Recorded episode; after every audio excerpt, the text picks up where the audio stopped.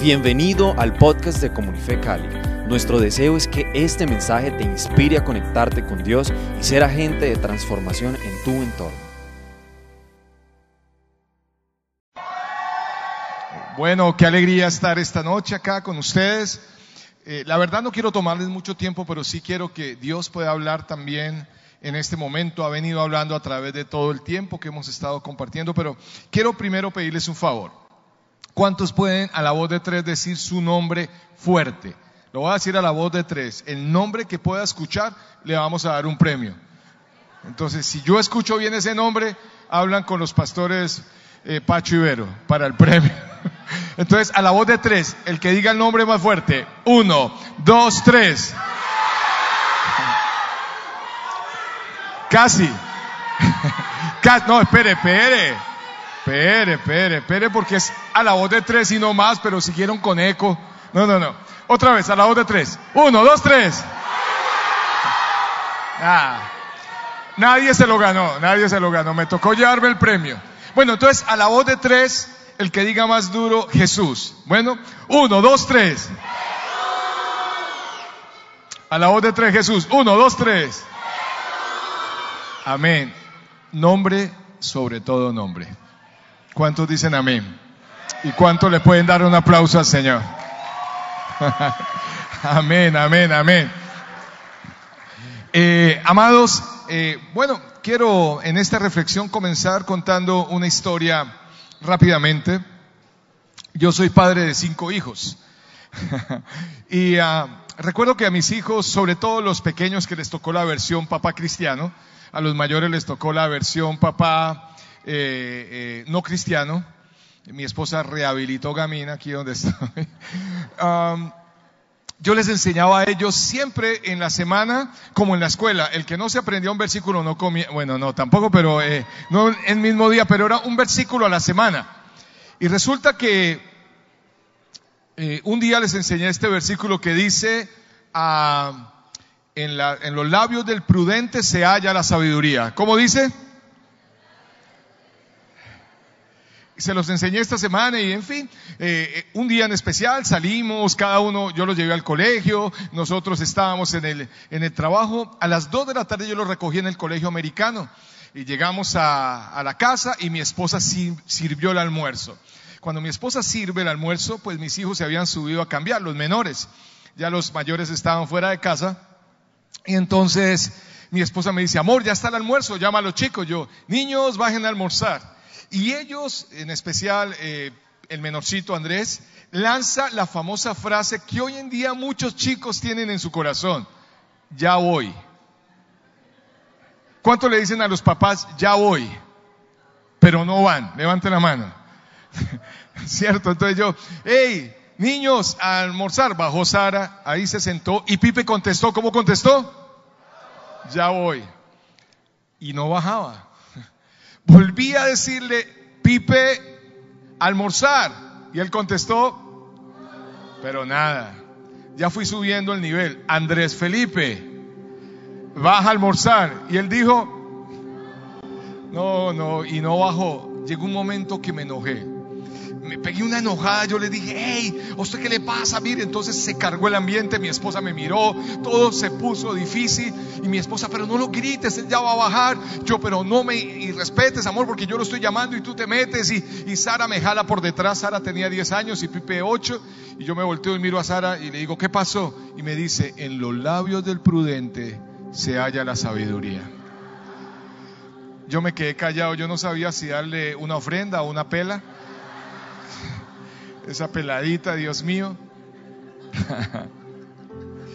Pero saben que es una tendencia a cierta edad y quizás en muchas personas toda su vida el decir ya voy pero no va. Hoy quiero enseñarles una palabra y esta palabra es Gineni. Digan conmigo Gineni. De nuevo, H-I-N-N-I. No, no, la presentación no va, gracias. Digan Gineni. No, más duro. Gineni. Muy bien. ¿Quién sabe qué es Gineni? ¿No? Les voy a decir qué significa Gineni. Repitan conmigo, M aquí. M aquí. Y es una palabra muy interesante.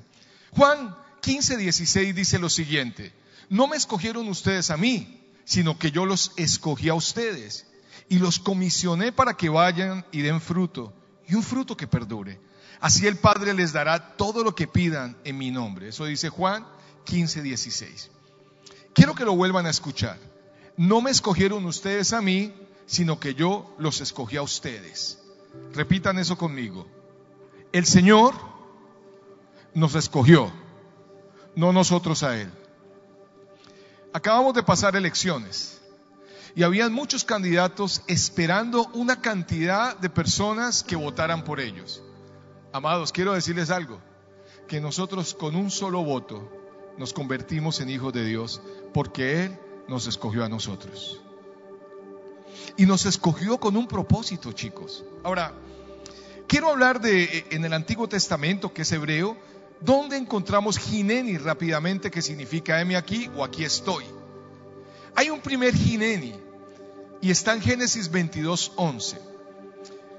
Dice así, pero el ángel del Señor lo llamó desde los cielos y le dijo, Abraham, Abraham, y él dijo, Gineni, heme aquí. Ese primer Gineni es un llamado que está haciendo Dios a Abraham en medio de la prueba de la fe. Ahora, yo no sé cuántos están pasando una prueba de fe. Levanten la mano los que creen que están pasando una prueba de fe en alguna área de su vida, por este lado.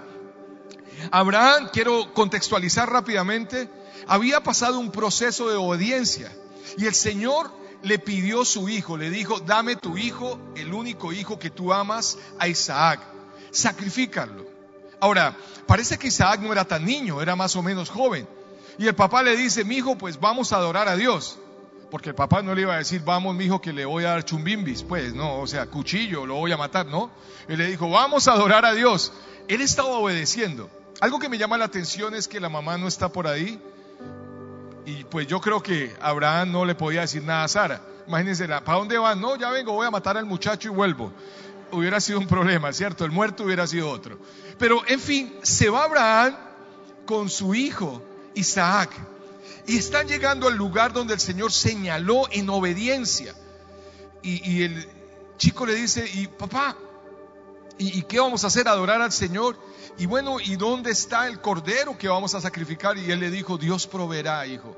Sin embargo, Abraham, con tanta fe, llega y le dice a, a los criados que estaban con él, esperen un momento acá que el muchacho irá conmigo, o iremos y adoraremos y volveremos. Él sabía que Dios en medio de la prueba iba a hacer algo. Y estando en ese momento, ya cuando Él va a sacrificar a su hijo, ojo, Dios no pide lo que Él no da. Él sí entregó a su hijo por nosotros.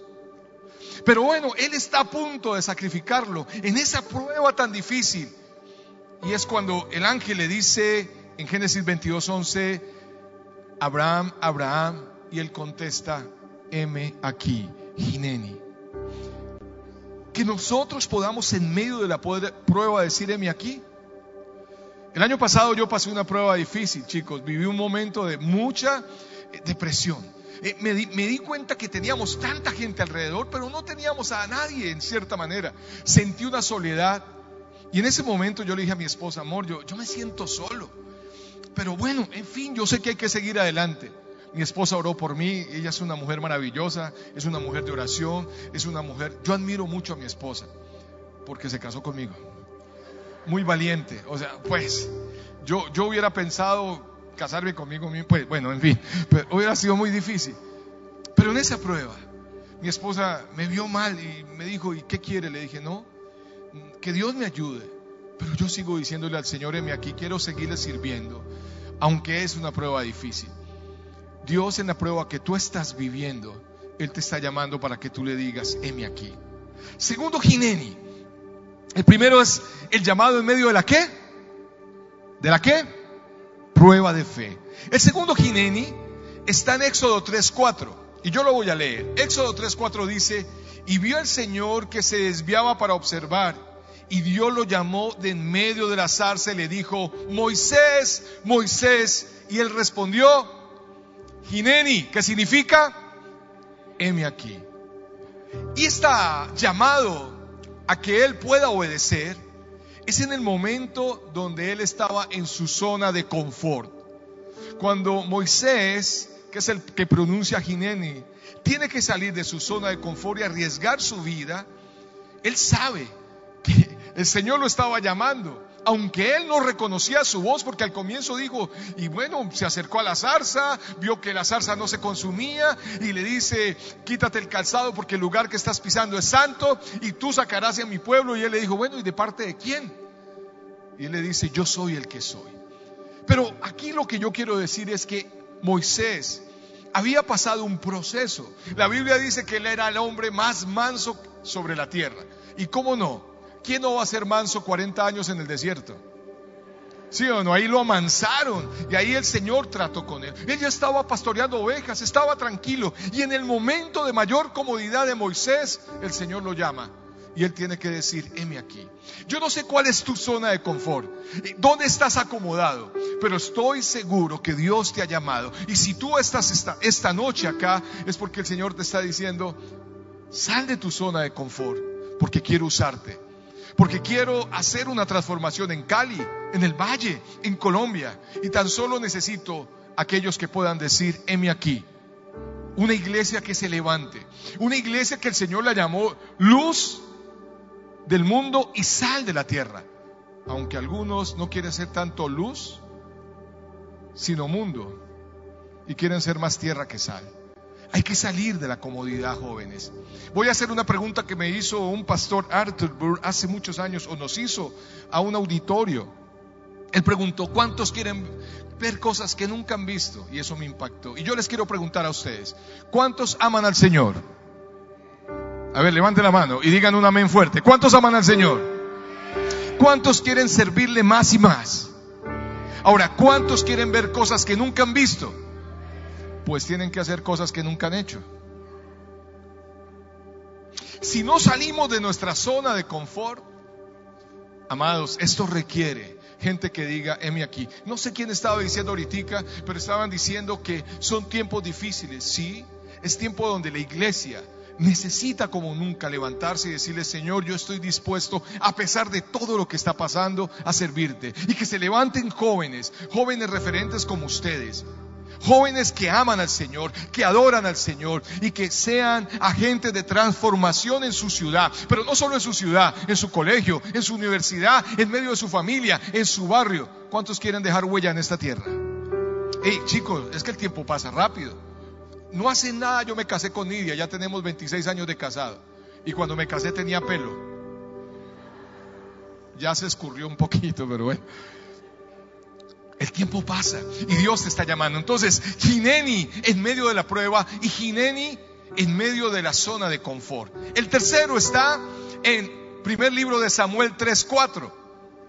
Y es cuando el Señor está llamando a Samuel, que él no, es, no entiende bien la voz de Dios, pero sabe su líder, Elí se llama el que era líder de Samuel a Elí le dan muy duro porque pues es que él descuidó a sus hijos, no les estorbó, pero Elí hizo cosas maravillosas y entre esas cosas que él hizo fue enseñarle a Samuel a escuchar la voz de Dios.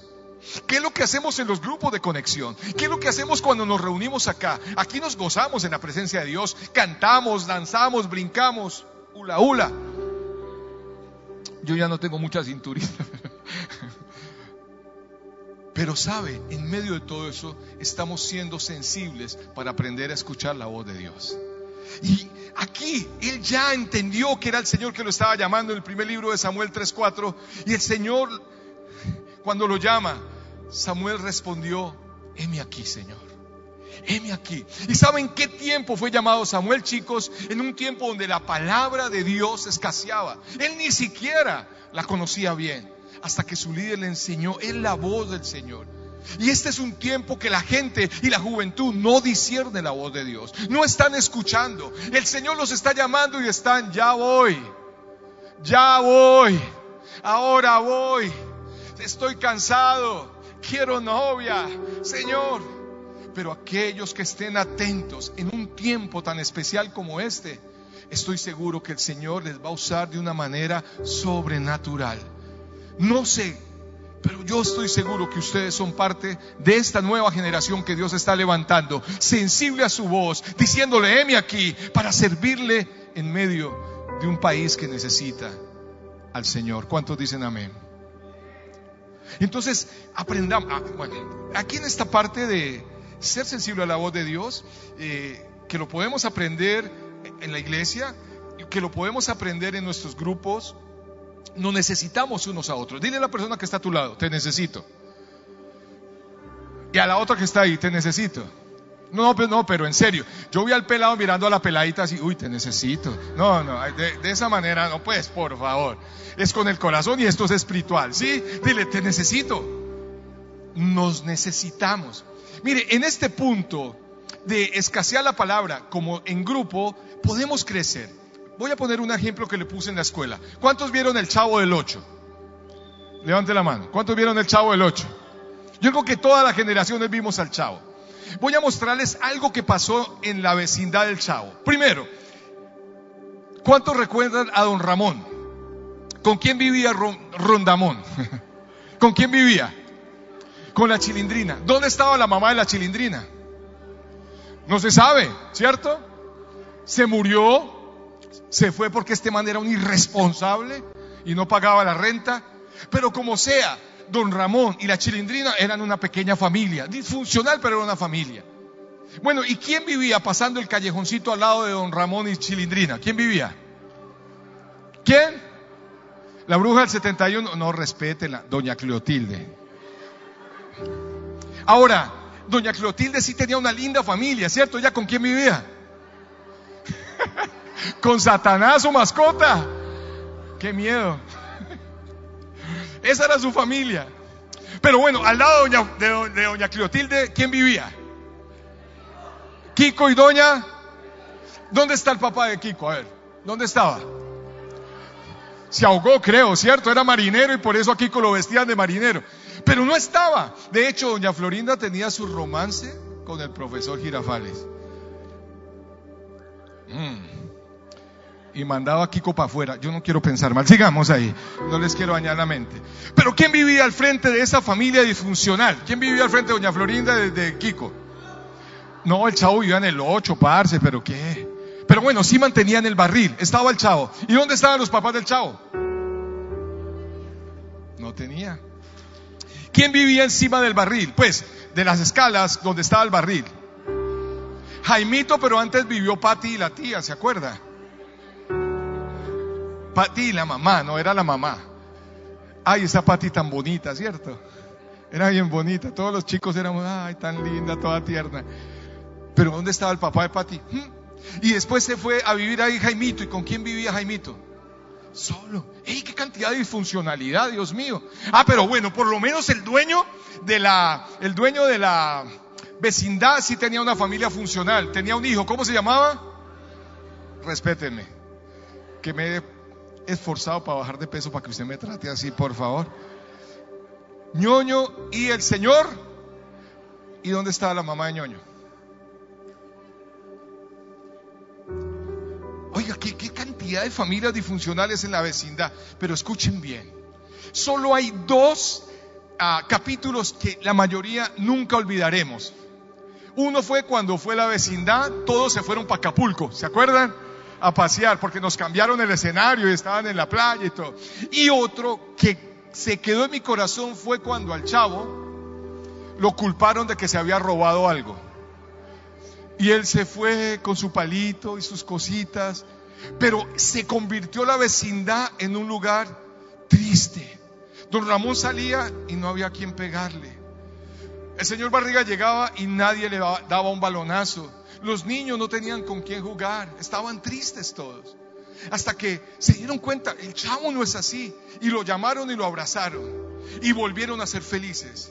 Porque aunque era una cantidad de familias disfuncionales, todos hacían una gran familia, se amaban. Así es la iglesia. Así son los grupos de conexión. Hay gente que quizás tenemos una disfunción. De hecho, todos los seres humanos hemos sido disfuncionales desde el huerto del Edén por el pecado. Pero Dios nos dio una familia gracias a Jesucristo y a su obra que se llama la iglesia. ¿Cuántos dicen amén? Se llama mi grupo de conexión. Somos parte de... Ahora no le diga a su hermano al de al lado que hubo chavito, pues ya no van a empezar con eso.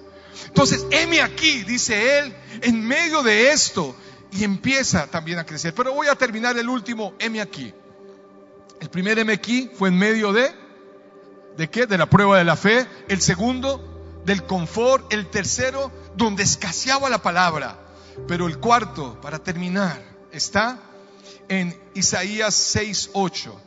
Dice, y entonces oí la voz del Señor que decía, ¿a quién enviaré? ¿Y quién irá por nosotros? Y dije, Isaías, heme aquí, envíame a mí, Señor. Y ese es el llamado de Dios a un siervo para que produjera un cambio Isaías es llamado para denunciar la conducta pecadora de los israelitas, también para exhortarlos hacia el arrepentimiento y la renovación. Esta palabra en boca de Isaías está llena de atrevimiento y un total abandono a la voluntad de Dios. Isaías estaba orando en el año que murió el rey Usías. Él estaba orando y dice que él vio al Señor sentado en el trono y que habían unos seres alados que cantaban. Tenían seis alas, con dos tapaban sus ojos, con dos sus pies y con dos volaban y cantaban santos, santos, santos del Señor. Y él ve al Señor sentado en el trono. Y dice que la casa, el templo se llenó de humo. Y dijo, ay de mí que soy hombre de labios inmundos, que habita en medio del pueblo de labios inmundos, que hoy mis ojos han visto el rey. ¿Saben Isaías por qué estaban jóvenes tan afligidos? Porque había muerto el rey Usías. Pero ¿sabe a quién estaba viéndole en ese momento? Al rey de reyes. Había muerto el rey Usías, pero en su trono sigue el rey de reyes y señor de señores. Ahí está. Y él le habla, le purifica sus labios y después le dice, ¿quién irá por nosotros? ¿Quién estará por nosotros? Isaías en medio de todo eso le dice, Señor, heme aquí. Yo no sé en qué prueba estás, o no sé qué tan cómodo empezaste a estar porque llevas años y ya como que sabes hacer las cosas, eres cristiano a control remoto, piloto automático, por inercias haces las cosas. No sé si estás viendo la escasez que hay de palabra en medio de nuestra ciudad y de nuestra nación. No sé si sientes que Dios te está llamando al cambio, a la transformación de nuestra ciudad y nación. Pero el Señor solo está esperando que tú le digas, heme aquí. Yo quisiera, para orar, porque se acabó el tiempo, aquellos que están dispuestos a caminar con el Señor y a decirle, heme aquí, Señor. Voy a prepararme en el proceso que tú tienes en la iglesia, Señor. Yo quiero caminar en medio de los grupos de conexión. Yo quiero venir a este lugar yo quiero también, Señor, conocer más gente, pero quiero servirte. Quiero ser alguien que deje huella. Si tú eres de esos si sientes el llamado de Dios, te vas a poner sobre tus pies, por favor, y vamos a orar. Si sientes que el Señor te está llamando y tú quieres decirle, heme aquí, ponte sobre tus pies.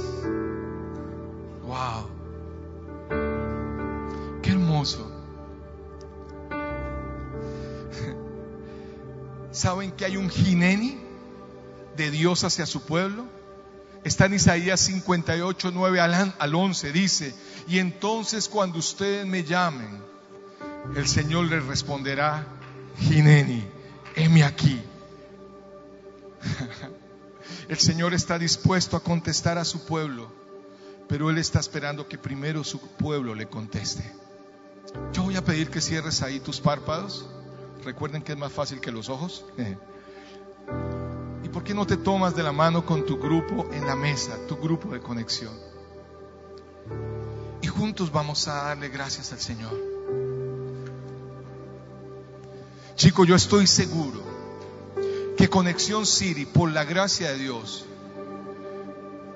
no tan solo va a dejar huella, ya empezó a hacer huella hace mucho tiempo, pero apenas esto comienza Dios tiene cosas frescas y nuevas para cada uno de ustedes y para este lugar.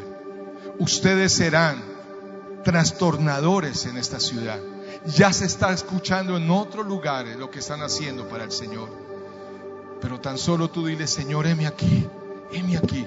Él se encargará. Empiecen a orar ahí juntos, orar unos por otros. Oren ahí en grupo, levanten su voz mientras suena esta canción. Señor, yo te doy gracias en esta noche. Qué privilegio ver, Señor, a todos estos jóvenes. Levanta tu voz, todos orando. El líder, ayúdeles también ahí, todos orando. Señor, muchas gracias, porque sabemos que tú eres el que llamas. Y hoy queremos decirte, Gineni, aunque tengamos prueba de fe económica, sentimental, física, lo que sea, aquí estamos dispuestos, Señor. Señor, te decimos, ay, aquí, aunque Quizás un día serví, me senté me acomodé. Hoy vuelvo a desacomodarme porque quiero seguir el proceso contigo. O quizás, Señor, estoy en una posición donde veo que escasea la palabra, pero estoy indiferente. Hoy vuelvo a decirte, heme aquí. Y entiendo que como a Isaías me llamas para hacer un cambio y una transformación, ser un trastornador. Heme aquí, Señor. Empieza a orar. Yo, yo no los estoy escuchando. Levanta tu voz. Levanta tu voz, dile, solo heme aquí, Señor, aquí estamos dispuestos. Amén, amén. Vamos a ir adorándole a Él, por favor. Gracias, Señor, por este momento. Gracias, Señor.